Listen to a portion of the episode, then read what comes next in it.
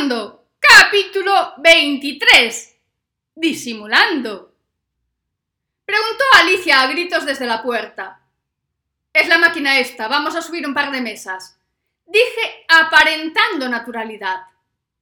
Contratad a una empresa de mudanzas, por Dios, las paredes retumban, dijo Alicia. La miré alucinada, porque para haberse presentado en mi casa sin ser invitada, ponerse de malas con Sandra y entrometerse en mi business estaba aportando demasiadas opiniones. Vete a ver la televisión o desaparece, dije sin dar más opciones. Al principio me miró asustada y mismo pensé que bajaba las escaleras, pero en unos escasos segundos volví a estar en la puerta. No me voy a marchar, dijo. No tengo a dónde ir. Y me lo lanzó como si yo le tuviese culpa. Más aún, como si yo se lo tuviese que solucionar. Con vender medio pendiente de perlas podía alquilar un hotel bueno por varios días, y no tenía pinta de saber vivir sola por mucho tiempo. Si se había enfadado con Carlos, ya se amigaría. A mi parecer eran el uno para la otra, sin duda. Pues vuelve a mirar la tele, dije. Ya tienes a dónde ir. ¿Y después? dijo. ¿Después qué? Pregunté. ¿Me dejas quedar? dijo. En mi piso no, pero ya te buscaré algo. Le dije alterada. Tú eres de esas, ¿verdad? dijo ella. ¿De cuáles? pregunté. De las que andan por la Coruña Vieja, dijo ella. Mira, chica, no te pongas muy exquisita, que de paso que subo a la mesa te tiro a ti, dije. Y de esta vez pensó que lo decía en serio. Y de veras que no lo dije de malas, es lo típico que le digo a Salva o a cualquiera en lugar de vete a tomar viento, que me parece menos fino. Pero ella se lo tomó en serio. No dijo nada más y subió junto a Sandra.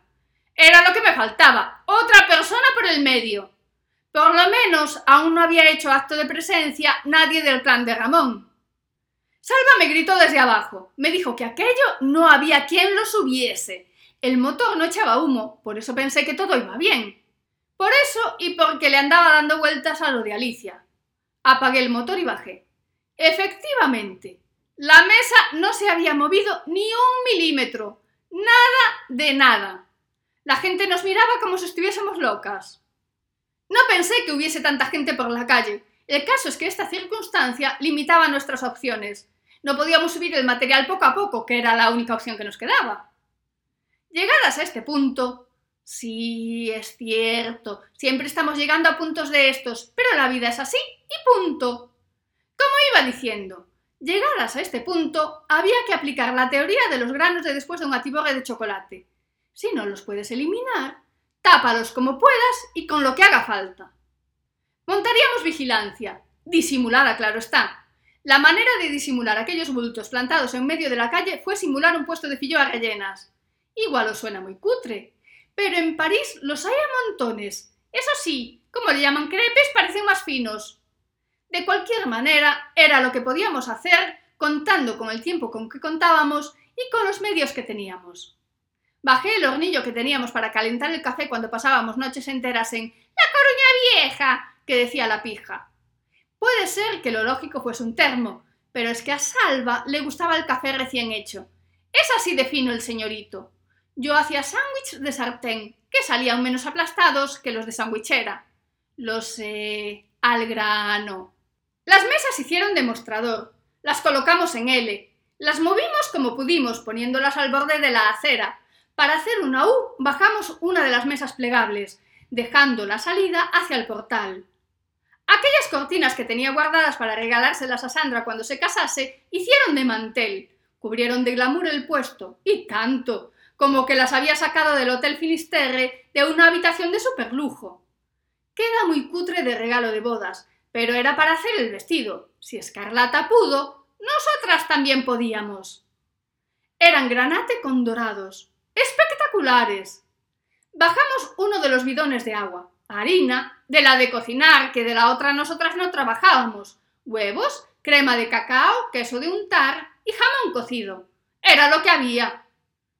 La gente nos miraba con curiosidad, como con asco.